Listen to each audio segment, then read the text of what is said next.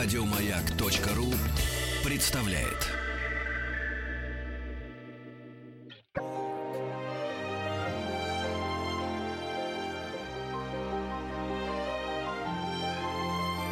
Антон Долин и его собрание слов. Здравствуйте, у микрофона Антон Долин, и сегодня гости нашей студии поэт Вера Полоскова. Здравствуйте, Антон. Какое счастье. Да, действительно. Вера, а вам нравится слово поэт применительно к себе или поэтесса больше нравится? Я не люблю слово поэтесса. У меня какие-то жесткие ассоциации с э, очень большой женщиной в шляпке с вуалью, хорошо за 60, которая очень манерно, э, не поднимая глаз на читателя и зрителя, что-то такое. Это не про меня. А как же феминитивы? Ведь э, сегодня считается, что это главная борьба с диктатурой языка. Я не в, шу- не в шутку спрашиваю, а всерьез. Раньше это считалось вопросом только языка, сейчас уже всем очевидно, что это вопрос вообще там власти, Отношений. общества. Да. Э, не знаю. Я когда читаю, что там художник Катя Марголис, поэт э, Катя Перченкова и что-то такое, я чувствую в этом большое уважение к тому, что как раз совершенно не важно в этом случае, что это девочка, а важно, что это художник и поэт. Хорошо. Тогда вопрос как поэту. Что это такое вообще быть э, в наши дни, когда, э, ну, вроде бы такая аксиома, всем очевидно, что литература никому толком не нужна, тиражи падают, книжки никому толком не нужны, поскольку рулит интернет, э, буквы, слова никому толком не нужны, поэзии подавно, тиражи крохотуличные и так далее и тому подобное, может бесконечно все это продолжать. Что это такое быть популярным поэтом? Это какой-то такой сверхпарадокс? Это нарушать сразу много правил и стереотипов, э, поэтому практически, ну вот безразличный кому-то не быть, обязательно быть либо любимой, либо ненавидимой, да, искры с глаз, потому что у меня-то картина мира совершенно другая. Ну, то есть э, я знаю, что тиражи падают, и все это никому не нужно, но вот мне, например, издательство недавно прислало отчет, в котором совокупный тираж э, трех сборников, который у меня вышел в этом издательстве, превысил 107 тысяч экземпляров. Это, в принципе, невероятная цифра. Это очень круто. И для меня очевиден эм, некоторый другой вопрос, а именно очень большая потребность в слове сказанном и в слове написанном, но крайне, к сожалению, низкая способность коммуницировать с большой широкой аудиторией у людей, которые сейчас занимаются профессионально литературным творчеством, их это никак не поставить в, в вину или что-то. Это просто такая организация сознания. Это довольно, ну, там, как правило, затворнический образ жизни, а, а, очень не подразумевающий каких-то таких выходов на люди. Но для меня это очень грустно, потому что огромное количество фантастических стихов, которые пишут со мной в одно время, не попадают ни к слушателю, ни к читателю, который в этом на самом деле очень нуждается, потому что это гетеизированное, закрытое сообщество, пространство, в котором а, быть знаменитым некрасиво а, по-прежнему. И, ну, это меня очень печалит, потому что я, в общем, не за себя совершенно радею. У меня есть э, даже большая идея. Мы делаем с моим издательством серию книжек, которая называется «Новая поэзия». Мне хочется, чтобы люди читали тех, кто живет с ними в одно время, потому что это огромная магия и гордость, что рядом с тобой живет человек, который все формулирует. Но, к сожалению, над этим еще предстоит долго-долго работать, над Ну, а разрушением этого барьера. Быть знаменитым а, вот по собственному опыту и по факту это, ну, некрасиво, не знаю. Это красота со стороны всегда, а не изнутри оценивается. Это вообще дискомфортно?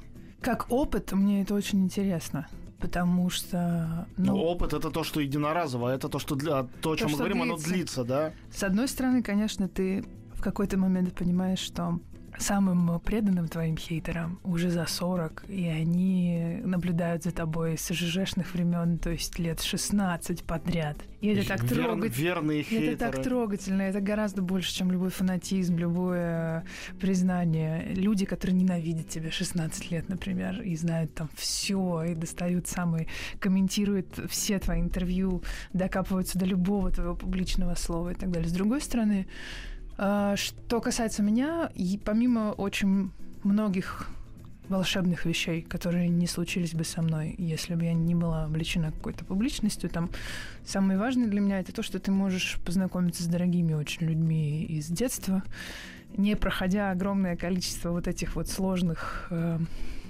церемоний, потому что они видят тебя и не знают, кто ты. И в этот момент происходит магия, потому что ты можешь там со смехом поговорить, который знает твои стихи, там и расскажет тебе про Таганку, там, не знаю, с Владимиром Теодоровичем Спиваковым поговорить про его молодость. И а, то, что это, там, не знаю, с Мариан и Дори Дедзульяни познакомиться, про которую Бродский написал в «Набережной неисцелимых», и услышать из первых уст э, невероятные совершенно истории, потому что человек 50 лет очень близко дружит со всем миром искусства в России, будучи венецианской графиней. Вот такие вещи чудеса. Ради них, наверное, стоило все это пережить, но иногда хочется, чтобы это, конечно, было все не с тобой. А вот про хейтеров хочу спросить. Это же ужасно интересный момент. А, ну, для меня он всегда был страшно увлекательный и психологически загадочный. А, за что можно долго кого-то любить, ну, не будучи знакомым, любить за его творчество, любить за его деятельность, любить просто за то, как он выглядит. А, это легко понять, легко себе представить, такую влюбленность даже вот безответную. Но чем подпитывается долгая, верная, сложная, постоянная ненависть. Если это не фактор, как у Олеши в зависти, личного знакомства, сосуществования, допустим, в одной коммунальной квартире, то ты не можешь не ненавидеть раздражающего тебя соседа, который запирается в сортире, когда тебе туда нужно. Это понятно. Но вот э, в сегодняшнем огромном мультиветерном про- пространстве можно отключить информацию из любого источника. Разве что о нашем президенте там нельзя совсем не знать, или там Госдуме, что они делают или мэре нашего города Москва. Но обо всех остальных, если ты не хочешь знать о них ничего, допустим, они тебя раздражают. Но это не не хочешь знать. Именно, это, потому это, я и спрашиваю. Ты хочешь знать все. И... Как это работает? Мне кажется, что это на самом деле одно и то же. Большая любовь и большая преданная ненависть. Просто для тех, у кого... Если это одно и то же, тогда это чистый мазохизм получается. У кого есть... Возбуждающее тебя страдание. Кто придуман определенным образом, для них ты человек, которым они, допустим, хотели бы быть или видели бы себя. И условно они думают, что ты тот человек, у которого все получилось, и поэтому любят тебя. А обратная сторона хейтерства это вот то же самое, только ты отрицаешь для них все, ты нарушаешь для них все, что не дает им стать кем-то. Ну, то есть они, они в тебе видят проблему, что они не добились э, на своем месте того, чего хотели добиться. То есть им кажется, что ты что-то украла у них, наступаешь на их представление о миропорядке и так далее, поскольку самые преданные мои хитрые это люди из цеха, естественно. А люди из цеха это поэты или критики? В литературных газетах, в литературных Россиях, э, в вот этом вот в этом во всем. Я просто наслаждаюсь потому что, ну, я очень много правил нарушаю в этом миропорядке. Ну, должно быть у меня все плохо, я должна долго и беспробудно пить к своим 30 там, годам, пробивать с усилием в толстые журналы свои публикации. Я не публикуюсь в толстых журналах как раз в силу этого. Ну и вообще, я как-то очень сильно... Они не ожидали, что возникнет этот злодей интернет, который позволит э, выйти к аудитории. Вот, пожалуй, основная причина. Каждый, кто назывался литератором в этой сложной иерархии разветвленной. Раньше получал от кого-то посвящение, то есть ты либо должен был входить в какое-то литературное объединение, либо у кого-то учиться в институте, и ты называешь фамилию. А, и кто в гроб сходя должен благословить. То, кто-то тебя обязательно, да, должен благословить, и об этом должны появляться до твоей вообще кончины короткие аннотации на всех твоих сборниках и так далее. У меня нет аннотации на сборниках, я ни у кого никогда не просила никакой внешней оценки, ни у кого не училась, не входила ни в одно объединение, поэтому я, конечно, самозванка в глазах этих людей, и это меня очень радует. Мне все нравится. А вот меня интересуют э, филологические вопросы. Я недавно занимался, в этом году выпустил книжку про Джима Джармуша, собирал туда, значит, стихи разных поэтов. Собирая эти стихи, по принципу практически Буриме, э, пришел для себя к выводу, к которому давно готовился. Вывод простой. То, что критерия э, хорошей и плохой поэзии на самом деле практически не существует. И это очень страшный вывод, потому что почти во всех областях искусства э, эти критерии ты как-то можешь выработать, но с сегодняшней свободой существования поэзии, когда текст некий, прозаический, драматургический, в стихотворный иногда превращает просто способ записи и просто заявление автора о том, что это стихи, а я поэт, э, в этой ситуации все настолько расплывчато и широко, что на каждое это плохие стихи может прозвучать нет, это хорошие стихи, и дальше спорить об этом можно бесконечно, и только люди, там, друзья, заговорщики могут договориться кого-то считать плохим поэтом. Как в этой ситуации, какого рода претензии вот именно за тексты, за стихи, можно предъявлять поэту. Если не говорить там, ты знаменитый, это незаслуженно, там, ты, ты плохой, ты слишком красивый, Мне у тебя дорогая машина. нравится, что люди, которые больше всего меня по комментариям ходят рассказывать, э, как ничтожно все, что со мной связано, как правило, не могут процитировать ни одного текста. Потому что если бы они могли это сделать, я думаю, что им было бы сложнее. Но я и говорю, А это я-то очень сложно. вообще- а это во- дьявольская задача. А я-то вообще, ну, с- ко мне очень сложно придраться, если мы говорим о текстах. Я страшно традиционный поэт. Я Я тоже хотел сказать, рифмы. Э, У меня, да, у меня все, все, все предельно Катрены. просто выдержано в 200-летней традиции. Ничего э, реформаторского, нового, никаких э, терзающих душу верлибров, э, непонятных слов и так далее. И я думаю, что это усложняет задачу, но совершенно не отменяет азарта, конечно, с которым это все происходит, потому что, ну, э, не нравишься ты мне, как в том анекдоте про Бога. А, Я, а, занимаясь кино, а, в какой-то момент понял для себя, что чем больше ты исследуешь какой-то вид искусства, тем больше ты понимаешь, как это сделано, как это сконструировано. И это, конечно, противоречит каким-то таким профанным представлениям о вдохновении, о том, что вот нахлынуло, пришло. Понимаешь, что всегда любая деятельность — это оформление бесформенного, то есть придание этому... Рамки. да, э, ты ее создаешь, и ты не можешь ее э, выбрать неосознанно.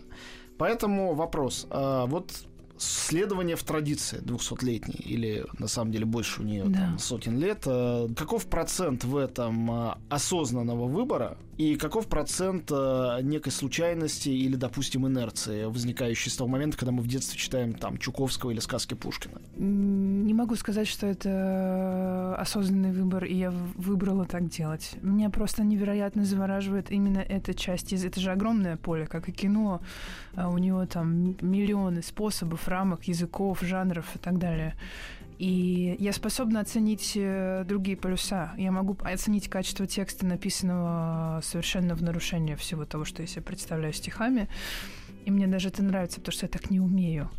А, Но что касается меня, я меня именно эта часть заставила когда-то начать писать стихи созвучия, аллитерации, рифмы и все вот эти вещи. Я продолжаю ими болеть и по-другому никак не могу. У нас в гостях э, поэт Вера Полоскова. Вернемся после маленькой паузы. Антон Долин и его собрание слов.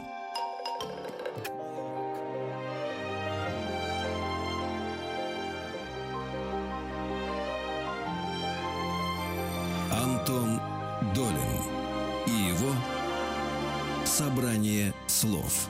Мы снова в студии. Антон Долин у микрофона и Вера Полоскова сегодня наши гости. А, Я хочу вернуться к вопросу публичных выступлений. Это очень интересный момент, потому что, а, наверное, наибольшие бумы поэзии в XIX веке, в начале XX в России были связаны с существованием каких-то салонов или клубов, или кафе, или а, потом политехнического музея, где собирались люди, и а, поэзия начинала звучать. Ну, что совершенно логично, потому что поэзия все-таки это созвучие, это рифмы, это ритм. То есть э, э, при чтении вслух оно э, обла- об- обретает совершенно другой вес. Ну, это я говорю как аксиому, не для Мгм. какого-то обсуждения. Как это и благодаря чему может существовать сегодня формы публичного выступления, публичного обращения к аудитории, и насколько и до какой степени это действует дистанционно, то есть через чтение перед камерой, через чтение в телевизоре, в интернете, или обязательно должен быть живой прямой контакт с аудиторией, которая перед тобой сидит. Я люблю читать стихи эм, со сцены и наблюдать, э, что происходит со зрителями. Я долго очень... А что происходит со зрителями? Э, происходит такая, если все правильно, происходит такая невероятно редкая тишина, потому что вообще заставить, например, полуторатысячный зал очень тихо слушать, потому что это стихи, а не песни, да, пока ты поешь, ты не слышишь там шевеления фантиков на задних рядах, но когда ты читаешь, ты слышишь все. и вот когда все А происходит, как когда мобильник звонит? Это даже лю- люди заворожены, они же обязательно забывают отключить, я это точно знаю. Случается, случается. Вообще много смешного случается в процессе, но... Ну, это мешает, Если, если а? есть какая-то, если есть какая-то магия там внутри, если условно вот этот купол какой-то надевается на все это пространство, где люди действительно погружаются, это же специальное состояние вообще. Сейчас э, с нынешними ритмами жизни информационными потоками и так далее, все, что ты можешь делать внутри концерта поэтического, это немножко сбить инерцию вот этого существования бешеного. То есть ты должен выхватить человека, который к тебе пришел, из э, бесконечного колеса мыслей про ЖКХ, детей, счета, машину на платной парковке и так далее, заставить его на два часа выпустить из этого вообще в другое пространство. И поэтому мы придумали некий, некую форму концерта, в котором есть э, видеоряд довольно такой серьезный, простроенный. Есть музыка, которая написана по принципу саундтрека. Наш композитор э, получил диплом в Парижской академии искусств на композитора кино. И он пишет э, такую музыку, как бы музыку саундтрек к текстам, потому что раньше все было не так. У нас был бенд, э, басист, э, гитарист, э, ударник, все по-настоящему. Мы играли рок-н-ролл, под каждый текст писали какую-то вот такую забойную композицию. Есть, есть пластинка про это, все, все осталось в истории, но потом в какой-то момент я поняла, что и тексты изменились настолько, чтобы что они просто не прозвучат так. Вот. И мои представления о том, как это должно быть донесено мне все-таки хочется и с тонкими вещами тоже работать, прежде всего с тонкими вещами. А когда у тебя рок-н-ролл, там, протесты и все прочее, это имеет смысл, но только когда ты продолжаешь только это и писать. А у но... меня ну. начались какие-то истории про путешествия, лирические, грустные, детские, разные. И мне показалось, что мне нужна совсем другая музыка. Вот так возникло то, что сейчас э, называется моей командой, и у, нее, у нас тоже есть пластинка «Города и числа» лежит в iTunes. Я бы тут еще сделал такое уточнение, что э, рокеры,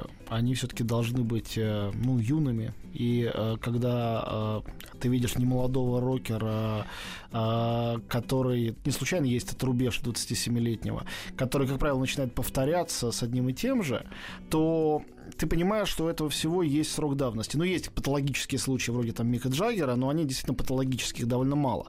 А э, поэзия, она э, странным образом э, имеет свойство с возрастом поэта становиться, как правило, только лучше. То есть, опять же, бывает исключение, бывает по-разному, но какая-то человеческая зрелость и опыт, поскольку речь идет о совершенно индивидуальном звучании голоса и текста, а, в отличие от музыки, особенно от такой ритмичной молодежной музыки, танцевальной музыки, а, оно ну, настаивается с годами. Есть Шевчук, которому я, кстати, не теряю уважения. А есть... Э, ну, уважение терять и не надо. Не-не, он, он правда делает до сих пор очень интересные вещи, как мне кажется. Ну, я прям, бывает, послеживаю. А Борис Борисович, ну, его трудно назвать рокером. Он, конечно, не рокер в, в том смысле, в котором мы себя представляем и говорим, например, там, Ну, знаю, наверное, да. О, о Стивене Тайлере или Микки Джаггере, он вообще в другой какой-то лиге своей собственной, одной единственной, он такой старейшина. И вот Борис Борисович — это человек, который повлиял на меня прямо невероятно в свое время. Поскольку люди мало читают, к сожалению, из тех, кто пытается критиковать точнее, выносить какое-то, ну, как они думают, экспертное мнение. Меня все очень любят называть эпигоном Бродского, эпигоном там... Я, мне нравится, что я за 10-15 лет того, чем я занимаюсь, с первой книжки была эпигоном Цветаевой сначала, потом Маяковского, потом Бродского, потом еще кого-то, еще кого-то. Одно другому не мешает. Но, э, да, но, к сожалению, люди просто мало слушают и видят, потому что, например, э, не знаю, Ващенко Васильев слушанные мною, там, не знаю, с восьмилетнего возраста, повлияли на то, что я делаю гораздо больше, чем, чем даже Бродский, который был прочитан первый раз всерьез там лет 18 только. Ну хорошо, вернемся к живому выступлению. Итак, идет живое выступление. Допустим, оно сопровождается музыкой, еще чем-то. Все равно, все равно основное это, Тексты. Э, конечно, контакт текста и читающего человека с аудиторией. И как, за счет чего, кроме атмосферы, этот контакт создается? Как он вырастает, если вырастает из, ну, непосредственно текста или из процесса чтения как такового? Я очень не люблю наигрыша, пафоса, специального голоса, которым люди читают стихи, в отличие от того, каким они разговаривают перегиба ощущения собственного какого-то специального божественного места в этой во всей структуре, да. Я просто люблю рассказывать истории, как они произошли достаточно трезво интонируя, чтобы понятно было, что происходит. И мне кажется, что за счет того, что я ничего специально не форсирую, ни голоса, ни состояния. Я работала пять лет в театре, я знаю, как люди э, работают с собой по-актерски. Вот мне кажется, стихи — это такая прекрасная вещь, которую ты должен читать ровно из того места, в котором ты сейчас находишься, иначе ты не прозвучишь вообще. Я просто стараюсь не врать, я думаю, в этом секрет. У нас в гостях Вера Полоскова. Останавливаемся на несколько минут и обязательно вернемся. Антон Долин и его собрание слов.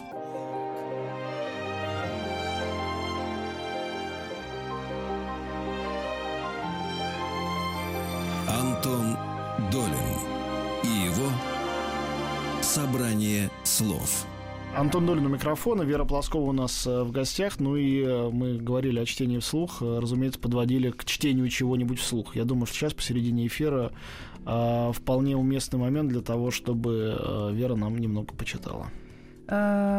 Год этот начался и происходит в путешествиях. Поэтому я могу что-то прочитать совсем свежее, могу прочитать что-то из Индии. Что прочитать? Вера, выбирайте. Хорошо, пусть будет вот что. Нельзя столько помнить, они говорят. А надо жить налегке. Учитель забвения слабый яд приносит мне в пузырьке. Он прячет в дымку утес рубиновый, стирает тропу в песке, где мы говорим, как руина с руиной на вымершем языке, где мы наблюдаем века подряд отшельниками в горах, империи рвутся наверх, горят, становится сизый прах, и я различаю пять тысяч двести причин ухмылки твоей. Нельзя все помнить. Умрешь на месте, старайся забыть скорей. Ведь это твой дом, говорят, не склеп, вот весь твой нехитрый скарб. И тебе всего 30 лет, а не 12 кальп. И ты не знаешь людей в соседней деревне, где бьет родник, но из плоти твой собеседник в, в храме из древних книг. Нет, я не знаю мужчин и женщин с той стороны холма. В храме ржавый засов скрежещет, только приходит тьма. Ступени теплые, но прохлада касается плеч, волос. И мы смеемся, как будто ада изведать не довелось. Как будто не сменим тысячу тел, не встретим 140 войн.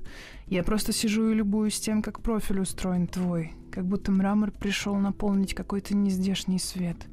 Как будто я это буду помнить из смерти, которой нет. Вера, а вот я подумал, а, все-таки есть, э, ну, я сам из семьи поэта, я представляю себе немножко, как это устроено, но у всех по-разному же это устроено. Поэзия э, такая штука, которая очень органично существует в человеке, которую создает. И э, это не значит, конечно, что как в каком-то романтическом сне, да, ты, или как в моих любимых исландских сагах, ты там зарубишь врага секиры, а потом встанешь и скажешь вису, да, э, сразу. Или японские самураи примерно так же, да, задумавшись после какой-нибудь рубки, садятся под кленом красным и тоже что-нибудь быстро создают. Ну, в литературе кажется, что они моментально это и создают. Но э, до какой степени в жизни, э, в которой есть заботы, есть э, ну, какая-то повседневности э, поэзия присутствует постоянно. Она все время сочиняется или это какое-то время работы? Вот я был в Осло недавно, мне рассказывали, как работал Ипсон, совершенно завораживающая история. Он действительно садился за стол из такого-то часа до такого-то часа, работал, потом у него был перерыв на обед, жена приходила, говорила, пора обедать, он шел до Гран-кафе, садился, прочитывал полностью газету и возвращался. Но при этом у него были свои магические приемы, например, когда у него э, не получалось э, писать, да, возникал играл этот Райдерс Блок, у него были игрушечные тролли, и он ими на столе играл, они ему подсказывали реплики. Ну, был такой старый дядечка с, с покенбардами, и вот так, тем не менее, работал. Как у вас это все случилось? Я обожаю эти истории вообще. Я, правда, в моем э, воображаемом каком-то королевстве живет такой человек. Я прочитала однажды интервью крайне любимого моего писателя Питера Хёга,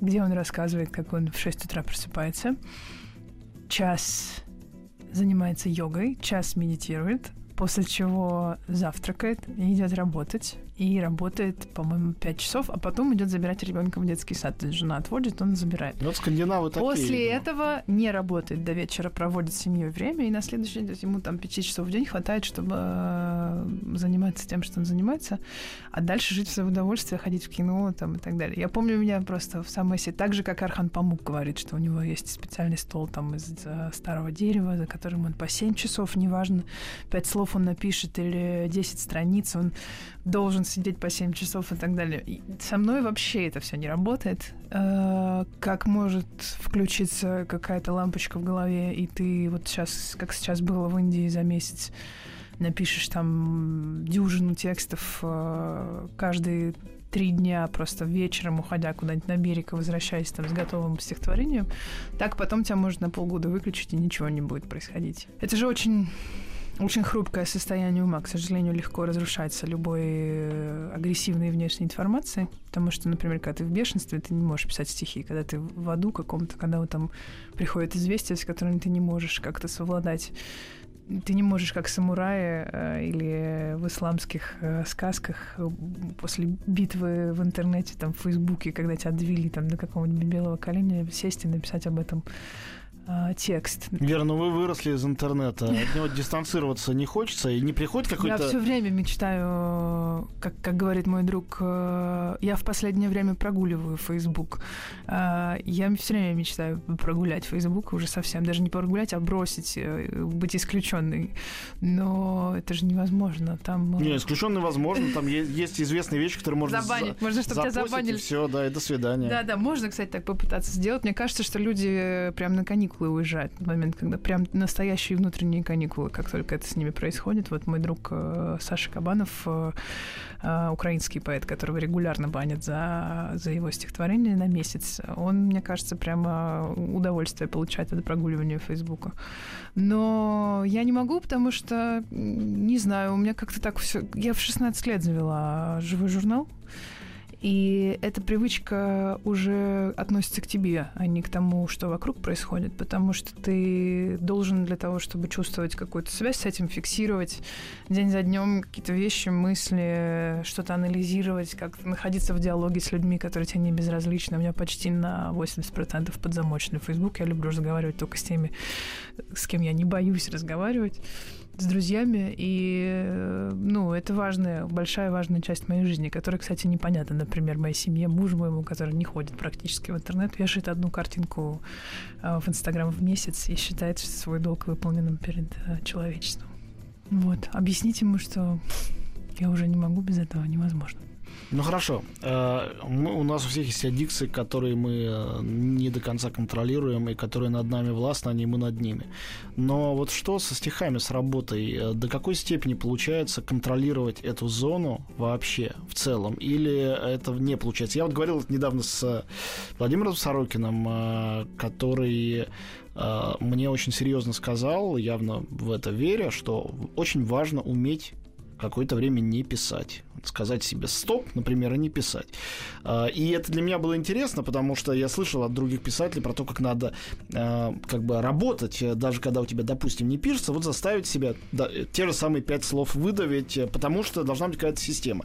И понятно, здесь нету единого правила, разумеется, поэтому я спрашиваю о том, как у вас это я все устроено. Я ужасно завидую людям, есть такие прямо, есть поэты для соцсетей, они пишут по стихотворению в день на полном серьезе. Они вешают каждый день. Для кого-то для себя? Новое стихотворение. Я думаю, что они находятся в суровом кабальном договоре со своей какой-то совестью или там, не знаю, чем-то еще. Они или бессовестностью. Отрабатывают какой-то важный там внутренний да, заказ на это. Но это настолько не, не моя ситуация. Я даже в, какой-то, в каком-то смысле не завидую, потому что их совершенно, не, ну, в общем, в последнюю очередь интересует качество того, что они делают. Просто за счет регулярности они добиваются такой массы, что какие-то тексты я явно там, э, ну, если ты пишешь по 30 стихов в месяц, то там три из них, они крутые. А ты трех... Не обязательно, а ты, а ты трех не написал за этот месяц, например, и ты себя ненавидишь за это. Это самые сложные, пожалуй, отношения в моей жизни, могу сказать это честно. С ремеслом вообще не, ничего не понятно. Оно ведет себя своевольно с тобой. И самая жуткая мука, я все время, когда мне задают вопрос, но ведь правда же, что художник должен быть холодным, э, голодным, несчастным, больным для того, чтобы много и хорошо писать. Ну, это чушь какая-то, 200-летней давности стереотип. Вы знаете, какая, какая история? Он, человек чувствует себя плохо, вот в нашем случае, с нашим диагнозом, только в единственном случае, а именно, когда у него не получается работать. Все остальное разводится он, э, бедствует ли он, что с ним происходит. Если он пишет при этом, он, он, с ним все в порядке, это часть плана. Так и должно быть. Поэтому я не верю ни в какие, например, другие поэтические или литературные самоубийства, кроме как от того, что у тебя закончились отношения, договор с твоим даром. Истек, и ты не смог его продолжить. Как правило, это связано только с этим. Я не верю ни в какие такие личные потрясения страшные, которые могли, если ты при этом пишешь и способен это пережить, обработать, переплавить в ремесле, ты, ты ну, только это тебя и спасет. Ну, к разговору о счастье в искусстве, я помню очень хорошо в своей книжке про медитацию написал Дэвид Линч, что художник должен быть счастлив. Он должен, в принципе, вот медитировать и наполняться счастьем. На это, пишет Линч, мне часто отвечает, что а вот Ван Гог, он там ухо тебе отрезал, с ума Нет, сошел, это... и написал столько прекрасных картин. А на это я отвечаю, говорит Линч, что если бы он занимался трансцендентной медитацией, гораздо он дольше, не дольше отрезал, прожил, и, больше бы и картины были бы лучше, и больше, и так далее. И действительно, пойди проверь, как, как ты это вообще узнаешь. К сожалению, как сказать, это, это радио, которое из тебя вещает, оно в разных зонах у людей находится. Это у некоторых из ситуаций благополучия, то есть если у тебя ребенок болеет, ты не можешь писать стихи условно. А некоторые могут писать стихи только если что-то совсем не так идет. И это э, два этих лагеря никогда друг с другом не договорятся. Два слова о тематическом наполнении стихов. Эм, то есть э, понятно, что есть магия, музыка, ритм, э, это нам всем ясно.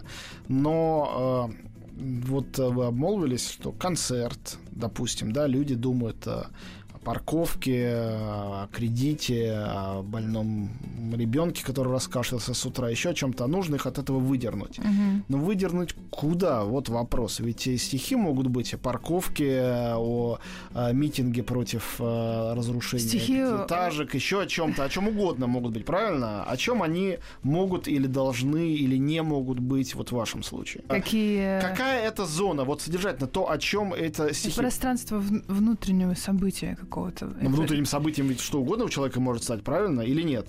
Как мне кажется, с, я не знаю, а, так ли у вас, а, нам с, воз, с взрослением, с возрастом становится все труднее описать свою жизнь внешними какими-то событиями. Вот раньше, если человек женился и родил ребенка, все его однозначно поздравляли и, и считали, что вот наконец, кажется, счастье наступило и все прочее. Сейчас мы понимаем, что это по уровню стресса, пожалуй, самое там сложное время. Ну, по-моему, всегда понимали. В любой жизни, да. И Почитаешь как... украшение со строптивой, например. Да. Очень давно это было написано, но как много, все, много все точного. поздравляют, но первый год э, там жизни ребенка, как правило, самое сложное время для отношений, для тебя самой, для всех, кто тебя, ну там и так далее. А, поэтому э, все биографические события важные, они переехали давно в какую-то внутреннюю систему, а именно там проснулась и перестала ненавидеть себя за что-то.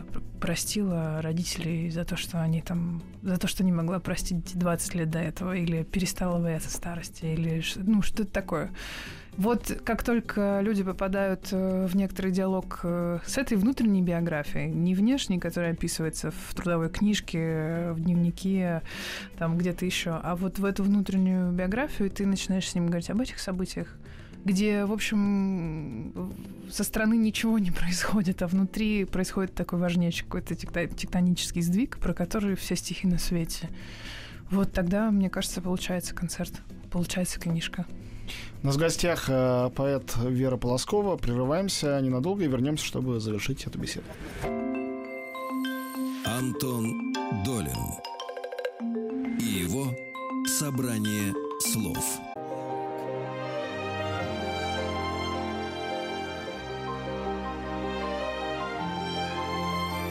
Антон Долин и его собрание слов. И мы снова в студии. У нас в гостях Вера Полоскова. Я думаю, мы, а, наверное, завершим а, этот эфир а, еще одним стихотворением. Но пока у нас еще есть несколько минут до этого, я хочу спросить вот о чем. Заговорили о детях. Я знаю, что у вас малыш небольшой, хотя уже все больше, очевидно, с каждым днем. Насколько жизнь, насколько профессиональная жизнь с этим всем сильно изменилась и как? И, конечно, несколько слов хочу попросить сказать и о детских стихах. Ведь это совершенно особенная профессия другая, а, ну, близкая, наверное, но другая. Например, эти стихи не могут быть исключительно лирическими. И... Нет, они не лирические. Там есть... Э, они вообще... Это моя любимая история. Мне mm-hmm. кажется, как бы люди сходятся во мнении, что в 31 год написана моя лучшая за за четыре сборника книжка. Вот она называется «Ответственный ребенок». Раскуплена она была, по-моему, 10-тысячным тиражом за два месяца, сразу после того, как вышла.